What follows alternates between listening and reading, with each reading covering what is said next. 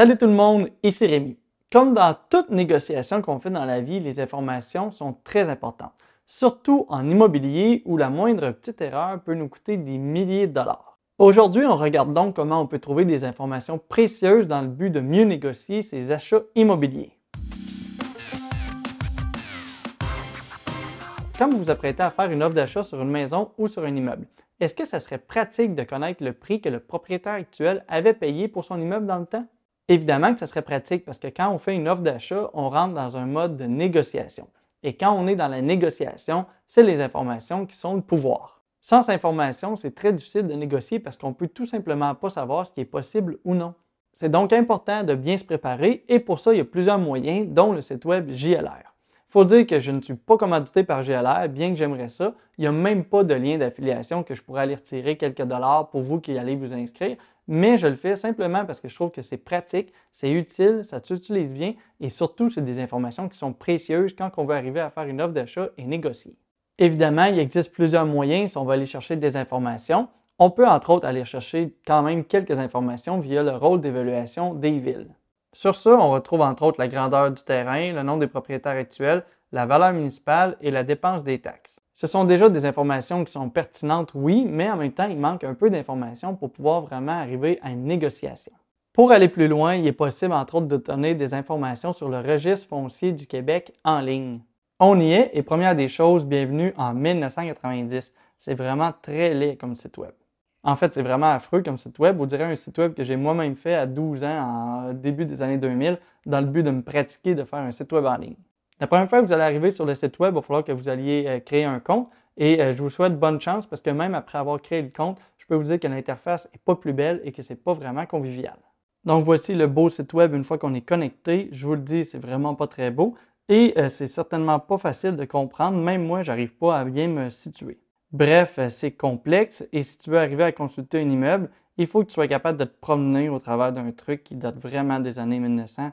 On va aller, mettons, voir l'index des immeubles et pour y arriver, on va avoir besoin du numéro de euh, c'est-à-dire le numéro de cadastre. Donc, c'est vraiment pas évident parce qu'on ne peut même pas y aller par euh, les adresses. Ça nous prend vraiment les numéros de lot, les numéros de cadastre. Mais pour ça, on les retrouve dans ce qu'on vient de voir, c'est-à-dire le rôle d'évaluation de la ville. Une fois qu'on va accéder aux informations, la bonne chose là-dedans, c'est que ça va nous coûter seulement 1 mais on arrive sur cette page-là. Sérieux, je peux pas croire que le gouvernement du Québec fait des sites web aussi laids et non fonctionnels. Je suis tout perdu, j'arrive même pas moi-même à me retrouver. Mais au moins, on arrive aux informations un petit peu qu'on cherche sur la page finale, c'est-à-dire l'historique de l'immeuble. Dans ce cas-ci, c'est un immeuble de 5 logements en vente en ce moment dans ma ville. On voit que l'immeuble a été vendu en 2009 pour 143 000 vente qui aurait été financée à hauteur de 138 000 C'est quand même bizarre ça semble peut-être être un prêt pour l'achat de 100 000 et peut-être, disons, un prêt Renault de 38 000 Bref, c'est pas bien, grave au final, c'est des ventes qui datent depuis longtemps, mais d'abord l'historique, ça nous permet de comprendre quand même un petit peu l'immeuble. On voit qu'ensuite, en 2013, ils ont refinancé l'immeuble sur un montant beaucoup plus élevé et que ça a été vendu de nouveau en 2017 pour 200 000 Aujourd'hui, on est cinq ans plus tard et le gars, il demande maintenant 309 000 soit 109 000 que ce que lui-même a payé en 2017. Bon, donc on voit quand même qu'au niveau de l'historique, on a des informations qui sont précieuses ici, mais c'est vraiment pas convivial. Et si jamais tu veux avoir d'autres choses à l'intérieur, donc à chaque fois que tu cliques sur euh, un acte ou des détails, ça va coûter un dollar de plus. Il faut dire aussi qu'il nous manque quelques informations qui pourraient être importantes, ou du moins, c'est pas tout rassemblé dans ces pages-là. Allons voir maintenant le même immeuble, mais via le site web JLR. Il faut dire avant de commencer, avant de se connecter euh, sur le site web, que ce n'est pas gratuit. Je vais en parler en fait un petit peu plus tard parce que ça va dépendre selon vos besoins. Bon, donc euh, déjà quand on rentre sur le site, on voit qu'on est en 2022. En fait, euh, c'est beaucoup plus clair, c'est beaucoup plus facile de se retrouver. Déjà, on est sur un vrai site web. La première des choses à savoir, c'est que quand on va aller chercher le profil d'une propriété, eh bien déjà, ça se fait avec l'adresse et non le numéro de cadastre. Donc déjà, c'est beaucoup plus facile parce qu'on a l'information plus facilement, mais aussi on peut moins se tromper parce que rentrer un numéro de cadastre, on n'est jamais si sûr que ça. Donc, euh, dans notre cas, on va aller inscrire le numéro de l'immeuble. Donc, on arrive ici, on a bien notre immeuble et dans mon cas, le tarif pour la consultation, c'est zéro parce que j'ai un forfait qui comprend plusieurs transactions. Si jamais vous n'avez pas le forfait, vous pourriez avoir le tarif pour la consultation ici. Donc, on va cliquer là-dessus. On arrive maintenant sur la page qui contient les informations et déjà on peut voir que c'est beaucoup plus clair, qui contient plus d'informations et que c'est beaucoup plus facile à comprendre. Déjà ici en haut, on a euh, la photo de l'immeuble avec la carte. On sait qu'on est sur le bon immeuble, qu'on a vraiment euh, la chose qu'on cherche.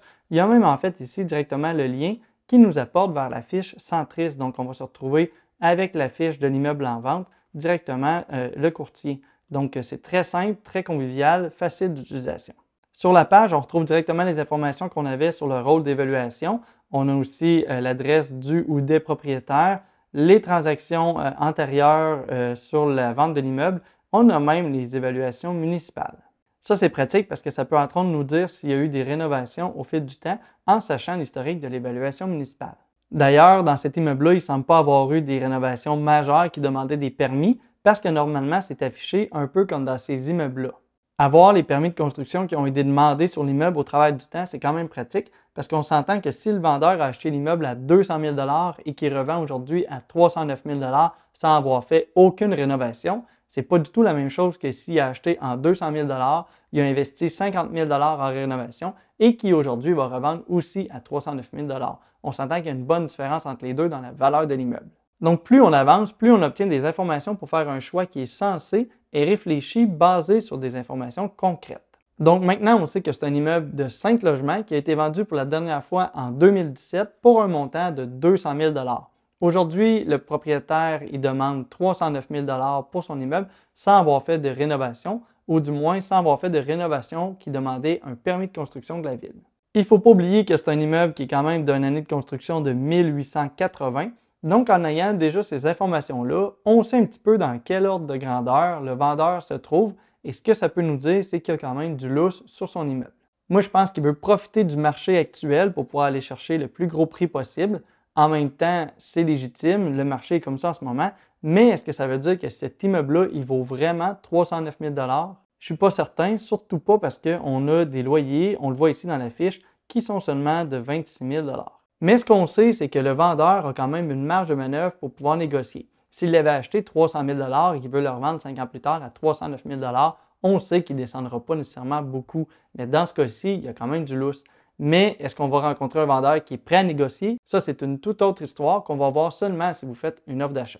Si vous voulez aller encore plus loin dans les informations, sur le site web, on retrouve aussi directement les actes de vente. C'est dans ces documents qu'on peut savoir si l'immeuble a été vendu avec ou sans une garantie légale, on peut aussi voir si c'était quoi le métier des gens au moment de la vente, s'ils étaient mariés ou non. Bref, faire le tour de toutes ces informations-là, c'est vraiment une mine d'or. Et quand on rassemble tout ça, ça va nous donner une idée approximative de c'est qui le vendeur, c'est quoi la situation, et c'est comme ça qu'on va pouvoir arriver à négocier. C'est d'ailleurs grâce à toutes ces informations-là que j'ai acheté mon dernier immeuble et que je l'ai négocié qui demandait 160 000 au départ à 130 000 le prix d'achat. Et j'ai réussi à négocier à 130 000 qui était le même prix d'achat qu'eux-mêmes l'ont acheté quatre ans plus tôt.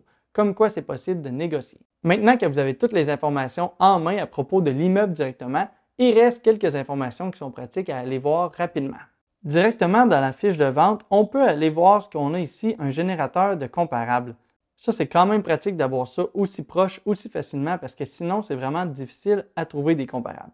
Parce que je rappelle qu'un comparable, ce n'est pas les immeubles qui sont en vente en ce moment autour de cet immeuble-là semblable, mais c'est plutôt les ventes antérieures. Parce que pour connaître le marché, il faut vraiment voir les ventes qui ont été notariées pour vraiment savoir à quel prix ils ont été vendus. Parce que c'est facile d'afficher un immeuble à 700 000, mais s'il est vendu seulement 500 000, ça veut dire que le marché est vendu à 500 000. Grâce aux comparables qui sont facilement accessibles, on peut donc rechercher facilement le même type d'immeuble. Ici, on peut choisir les types d'immeubles selon le secteur. On va y aller aussi dans un certain rayon autour de l'immeuble qui nous intéresse et aussi dans un certain temps. Donc, on peut y aller seulement dans le dernier mois ou dans les derniers deux ans. En faisant ça, on va vraiment avoir des immeubles qui se retrouvent autour de nous qui sont semblables à celui qu'on recherche. Et c'est en regardant les comparables qui ont été vendus qu'on va avoir une vraie idée du marché. Voilà, donc je viens de vous dévoiler la façon que je recherche mes informations avant même de faire l'offre d'achat et de rentrer dans la phase de négociation. Si vous êtes autant méticuleux, vous serez capable de trouver la vraie valeur d'un immeuble et surtout le prix que vous serez prêt à payer. Évidemment, il y a aussi d'autres informations qu'on doit prendre en considération quand on veut acheter un immeuble, un peu comme la possibilité d'optimisation ou la possibilité d'augmenter les revenus, diminuer les dépenses ou le développement du secteur. Mais toutes ces informations-là, c'est des informations qui sont basées un peu sur de la spéculation, ce qui va se passer dans le futur si on arrive à faire une certaine action. Aujourd'hui, on a vu des choses qui sont concrètes, dans le passé, mais qui nous permettent de prévoir un petit peu le futur et le moment présent. Pour JLR, comme j'ai dit au départ, c'est quand même pas gratuit. Mais en fait, il y a un forfait qui est à l'unité, c'est-à-dire que tu vas payer à chaque fois que tu veux chercher pour une fiche d'un immeuble. Et dans ce cas-ci, ça va coûter environ 20 pour une fiche. C'est sûr que si tu regardes seulement pour le plaisir, c'est plate de payer 20 à chaque fois. Mais si tu veux vraiment acheter un immeuble, 20 ça peut te faire économiser des milliers de dollars en ayant toutes ces informations-là. Et si, comme moi, tu regardes plusieurs immeubles à chaque mois, eh bien, en fait, au lieu de payer à l'unité, tu peux prendre un forfait qui s'appelle Pro et qui va comprendre certaines transactions. En fait, ça nous donne accès à 10 profils par mois. Donc, si on prend le prix du forfait Pro plus les taxes, ça nous revient à un petit peu moins de 5 seulement pour avoir accès à toutes ces informations-là. Avec le forfait, on a aussi accès à des alertes comme les reprises de finances ou les avis de 60 jours.